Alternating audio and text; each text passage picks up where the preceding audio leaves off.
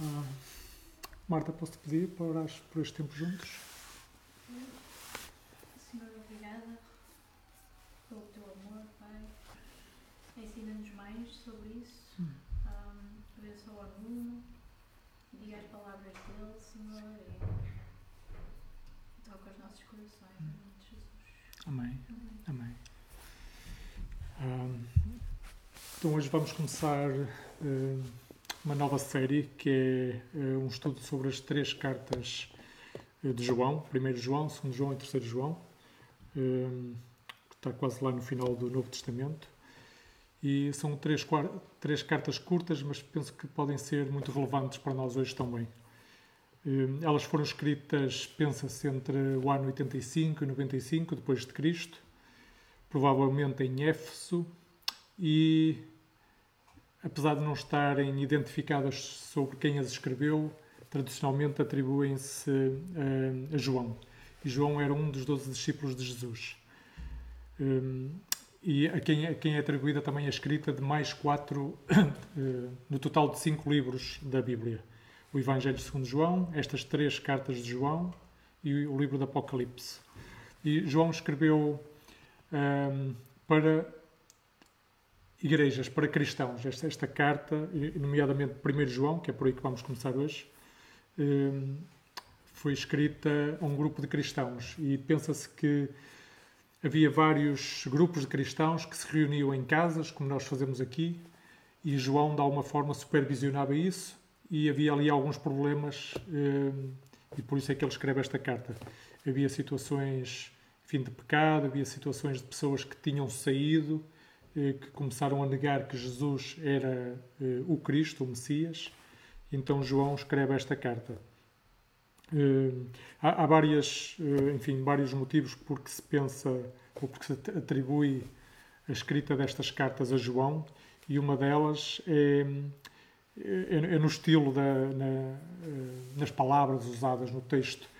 Eh, Por exemplo, no, eh, logo o primeiro versículo, na versão BPT, primeiro versículo de 1 João, eh, portanto, 1 João, capítulo 1, versículo 1, eh, lemos: eh, Escrevemos acerca daquele que é a palavra da vida, que já existia no princípio de tudo.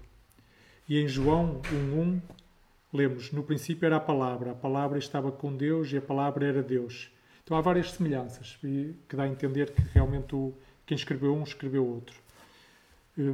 E João, eh, no seu Evangelho, aquilo que nós chamamos de Evangelho segundo João, eh, que é o quarto livro do Novo Testamento, eh, relata algo especial que Jesus disse sobre termos comunhão com Ele.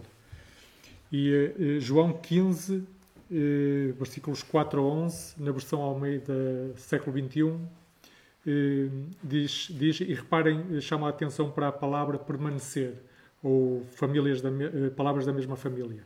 Então diz assim: Permanecei em mim, e eu, Jesus a falar, permanecei em mim, e eu permanecerei em vós. O ramo não pode dar fruto por si mesmo, se não permanecer na videira. Assim também vós, se não permanecerdes em mim. Eu sou a videira, vós sois os ramos. Quem permanece em mim e eu nele, esse dá muito fruto, porque sem mim nada podeis fazer. Quem não permanece em mim é jogado fora e seca, à semelhança do ramo. Esses ramos são recolhidos, jogados no fogo e queimados. Se permanecerdes em mim e as minhas palavras permanecerem em vós, pedi o que quiserdes e vos será concedido. Meu Pai é glorificado nisto, em que deis muito fruto, e assim sereis meus discípulos. Como o Pai me amou, assim também eu vos amei. Permanecei no meu amor. Se obedecerdes aos meus mandamentos, permanecereis no meu amor, do mesmo modo que eu tenho obedecido aos mandamentos do meu Pai e permaneço no seu amor. Eu vos tenho dito essas coisas para que a minha alegria permaneça em vós e a vossa alegria seja plena. Então vemos esta, esta palavra permanecer, eh, que em grego é meno, e que aparece 120 vezes em todo o Novo Testamento. E dessas 120, 70 aparecem nos cinco livros que são atribuídos a João. Então, claramente, hum, uma das daquelas regras básicas para notarmos algo importante na, quando lemos um texto bíblico é quando há repetição de uma palavra. E neste, só neste pequeno trecho que lemos agora de João, a palavra permanecer é repetida mais que duas ou três vezes, é repetida muitas vezes. Portanto, é algo certamente muito importante. E a palavra permanecer transmite uma ideia de comunhão. Quando temos comunhão com uma pessoa, significa que estamos juntos com essa pessoa, que passamos tempo com essa pessoa, partilhamos a vida com essa pessoa, eh, concordamos com essa pessoa, temos amizade com essa pessoa, há harmonia no nosso relacionamento. Eh, e isso é ter comunhão então com alguém. E neste contexto, em João 15, Jesus diz-nos como ter comunhão com Ele, como estar com Ele, como manter a amizade e o relacionamento com Ele. E basicamente isso resume-se a viver dia a dia a nossa identidade como cristãos, ou seja, seguir Jesus diariamente, caminhar com Ele, fazendo o que Ele nos diz. Em Lucas 9:23, Jesus diz: se alguém me quiser acompanhar, negue-se a si próprio, carregue com a sua cruz todos os dias e siga-me. E é, é aqui que temos que estar conscientes das mentiras com que somos bombardeados todos os dias, à medida que vamos caminhando com Jesus. As mentiras que dizem que a vida, de alguma forma, é melhor sem Jesus. Nem que seja só hoje, ou nem que seja só agora.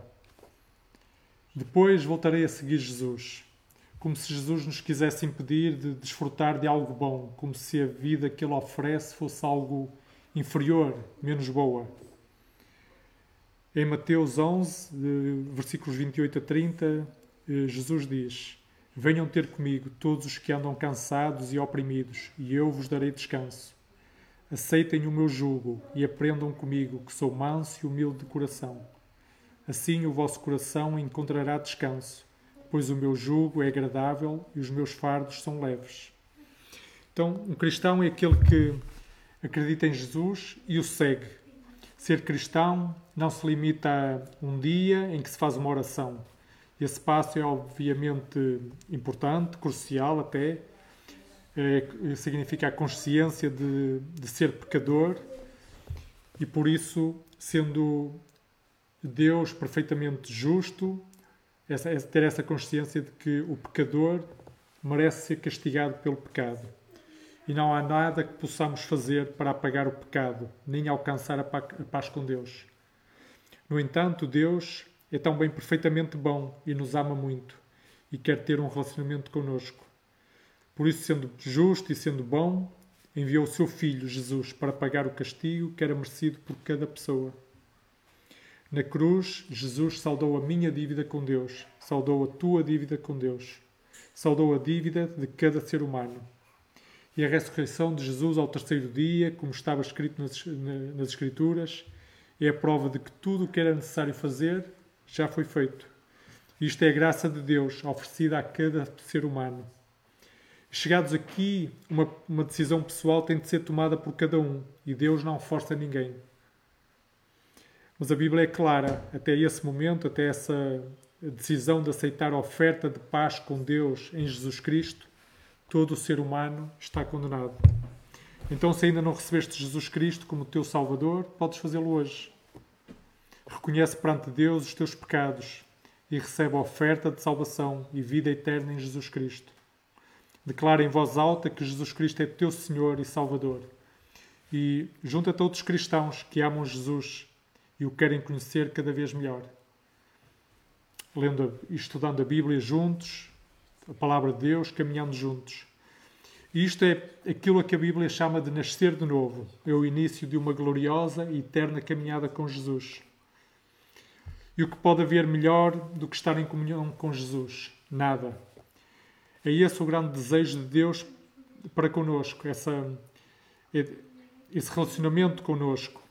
Por isso é que Jesus enviou o seu Filho amado para morrer em nosso lugar. Jesus não, não enviou, eh, Deus não enviou Jesus só para que um dia tenhamos vida eterna com Ele, mas é para que tenhamos desde já um relacionamento com Ele. E é disto que se trata essencialmente a primeira carta de João, sobre como mantermos a comunhão com Jesus, a comunhão com Deus. João escreveu esta carta a cristãos, pessoas que acreditam em Jesus Cristo como seu Senhor e Salvador e o seguem. Pessoas que acreditam que Jesus Cristo é o Filho de Deus e que, pelo que ele fez na cruz, apesar de não merecerem, têm a vida eterna. Ser cristão tem tudo a ver com Cristo e nada com religião, ou rituais ou tradições humanas. Ser cristão é ter um relacionamento vivo, real com Cristo.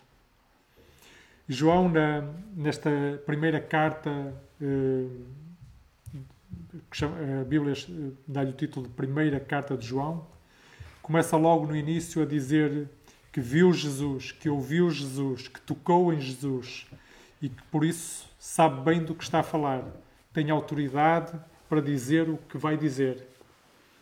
João sabe bem que não há nada melhor do que estar com Jesus e quer que aqueles que, que seguem Jesus não percam essa comunhão. É nessa comunhão com Jesus Cristo que encontramos a verdadeira alegria, a alegria que não depende de circunstâncias.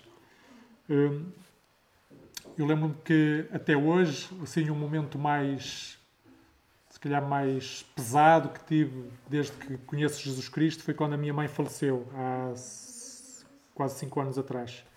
E apesar de ser um momento muito pesado na minha vida, eu senti uma alegria, uma alegria que não consigo explicar, não, dizer, não tem explicação, mas tenho a certeza que essa é, é desta alegria que, que, Jesus fala, é uma alegria que não depende de circunstâncias, quer as, as circunstâncias sejam boas ou más, podemos ter essa alegria.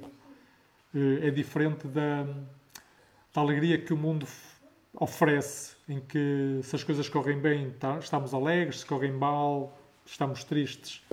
É esta, esta comunhão com Deus que nos dá esta alegria. Mas João sabe tão bem que há muitas armadilhas ao longo do caminho.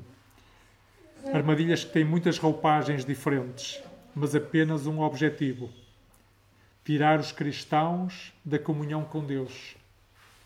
E essas armadilhas têm sempre uma de três origens: a nossa natureza pecadora, o mundo caído em que vivemos ou Satanás, o nosso inimigo. E de cada vez e de vez em quando vamos cair nessas armadilhas, e isso afeta o nosso relacionamento com Jesus. A, maior, a maioria das pessoas compreende que o mais importante na vida não são as coisas. O mais importante da vida são os relacionamentos que temos. E Deus colocou em nós um desejo por relacionamento. Relacionamento com outras pessoas, mas acima de tudo com Ele, com o próprio Deus, com o nosso Criador. E nesta carta, a primeira carta de João, eh, é-nos falada, eh, transmitida a verdade acerca dos relacionamentos. E é-nos mostrado como ter relacionamentos reais, agora e por toda a eternidade. Mas atenção, João, para muitos, é aquele que está sempre a falar de amor, talvez o discípulo fofo e amoroso. No entanto, preparemos-nos para sermos desafiados pelas palavras nesta carta. Ele sabe o que é ter comunhão com Deus e quer que também nós tenhamos essa comunhão, esse relacionamento real e verdadeiro com Deus. E por isso vai expor coisas que nos afastam dessa comunhão, coisas que provavelmente têm que ser corrigidas na nossa vida. E vai fazê-lo de uma forma que me parece que é muito frontal e encorajador ao mesmo tempo. E certamente com um tom bem pastoral. João diz que, sendo verdadeiramente cristãos, já sabemos que temos a vida eterna, podemos ter essa certeza. E até chegar a nossa hora de voltar a casa, somos convidados a, a viver em comunhão com Cristo, a, a viver e agir como cristãos. E ele vai apresentar uma série de testes para que também possamos avaliar onde estamos e, e para que possamos corrigir e manter a comunhão com Deus. Em Portugal, a, a maioria esmagadora da população diz que acredita em Deus, mas depois da sua vida evidencia algo diferente. Jesus disse que muitos o chamam de Senhor, mas ele não os conhece. Também disse que uma árvore se conhece pelo fruto. Há agora outra tendência, e que na verdade não é nova, e que é uma pessoa buscar mudar-se a si própria, através da sua energia ou da energia do universo. Mas enquanto o foco para a transformação do ser humano estiver na criação e não no Criador, todo esforço será em vão. Mas quando abrirmos o coração a Jesus Cristo, de uma forma sincera e genuína, o único Deus verdadeiro, então há com certeza uma transformação de dentro para fora e que é consequência de um relacionamento com Ele. Aquele que acredita verdadeiramente em Jesus Cristo não fica igual. Há uma transformação de dentro para fora. Os desejos começam a mudar. O pecado é cada vez menos habitual ou até radicalmente eliminado em algumas áreas. A vontade de conhecer Deus é cada vez maior. Há um desejo novo de estar com outros que conhecem Jesus. Há uma transformação real e tangível na vida. O fruto do Espírito cresce em nós. Há uma nova identidade, uma, somos uma nova criação. Então, tudo o resto se começa a submeter a essa nova identidade de filhos de Deus, de cristãos. A nossa profissão, a nossa posição como pai, mãe, filho, marido, esposa, os nossos relacionamentos, até nosso relacionamento com a comunidade cristã de que fazemos parte, tudo isso submete debaixo de Cristo. Para um cristão, Cristo está em primeiro em tudo. No entanto, João sabia bem que os que seguem em Cristo ainda não são perfeitos e podem falhar, agir de uma forma desajustada da sua identidade em Cristo, de filhos de Deus. E esta identidade, esta questão de identidade, eh, de quem somos em Cristo, é essencial. Por isso, esta carta continua a ser relevante para nós hoje. Se não formos hipócritas, certamente assumiremos que falhamos. E quando isso acontece, precisamos saber o que fazer para voltar a ter comunhão com Deus. João partilha conosco nesta carta o seu segredo para a comunhão com Jesus Cristo, para que também nós, fiéis a Jesus, possamos experienciar essa comunhão real. E isso trará honra a Deus e será bom para nós, trará, trará alegria plena para nós. E pode ser eh, doloroso lidar com coisas erradas na nossa vida, mas a promessa é que quando escolhemos viver na luz, trazer isso à luz, a promessa é que quando fazemos essa escolha, teremos comunhão com Deus, alegria plena. Não há nada melhor que isso. Ao caminharmos com Jesus, dia a dia, e Jesus, Ele próprio, é o caminho, desfrutamos dessa alegria, dessa vida plena que Ele promete. Para isso precisamos de perseverar, de sermos perseverantes nessa caminhada. E isso fez-me lembrar eh, o que o autor da, da carta aos Hebreus eh, escreveu em, no capítulo 12, versículos 1 e 2. Na versão BPT diz assim: Estamos, pois, rodeados por esta enorme multidão de testemunhos de fé. E estes testemunhos foi eh, eh, testemunhos que tinham sido escritos no capítulo 11, várias pessoas que caminharam eh, pela fé. Portanto, afastemos de nós o peso que nos impede de andar e o pecado que tão fortemente nos prende, e, e perseveremos na corrida que Deus nos propõe. Tenhamos os olhos postos em Jesus de quem a nossa fé depende inteiramente. Ele suportou a morte na cruz, sem se importar com a vergonha que nisso havia, sabendo a alegria que o esperava. Agora está à direita do trono de Deus. Então, ao estudarmos esta primeira carta de João, seremos com com certeza encorajados a lembrar que Deus nos ama muito, que em Jesus somos nova criação, somos chamados filhos de Deus, já não há condenação temos a vida eterna e por isso, em resposta a esse amor, ao que Deus fez e faz por nós, por querermos seguir Jesus sinceramente, genuinamente, dia a dia, devemos nos livrar de tudo o que nos impede de ter um real relacionamento com Ele. Devemos nos livrar de tudo o que nos prende, nos pesa, nos atrasa nessa caminhada. Com os olhos fixos em Jesus, com perseverança, somos convidados a buscar permanecer nesse relacionamento real com Ele. E certamente daremos muito fruto para a glória dele e para o nosso bem. Então era isso. É esta, enfim, a mensagem de abertura para, para este estudo da primeira carta de João. E para finalizar, queria encorajar-vos a ler a carta, é uma carta curta, são cinco capítulos só, durante esta semana. E se puderem, até talvez ler várias vezes o capítulo 1. E o objetivo é aprendermos todos juntos, uns com os outros, uh, aprendermos com a palavra de Deus e partilharmos dúvidas uns com os outros, buscando a verdade, buscando a vontade de Deus e assim crescermos no relacionamento uns com os outros e com Ele. Então, no próximo domingo, estudaremos juntos uh, o primeiro capítulo da primeira carta de João. É isso. E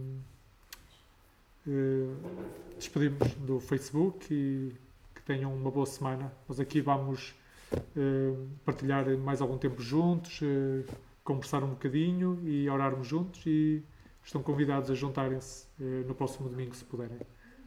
Até lá.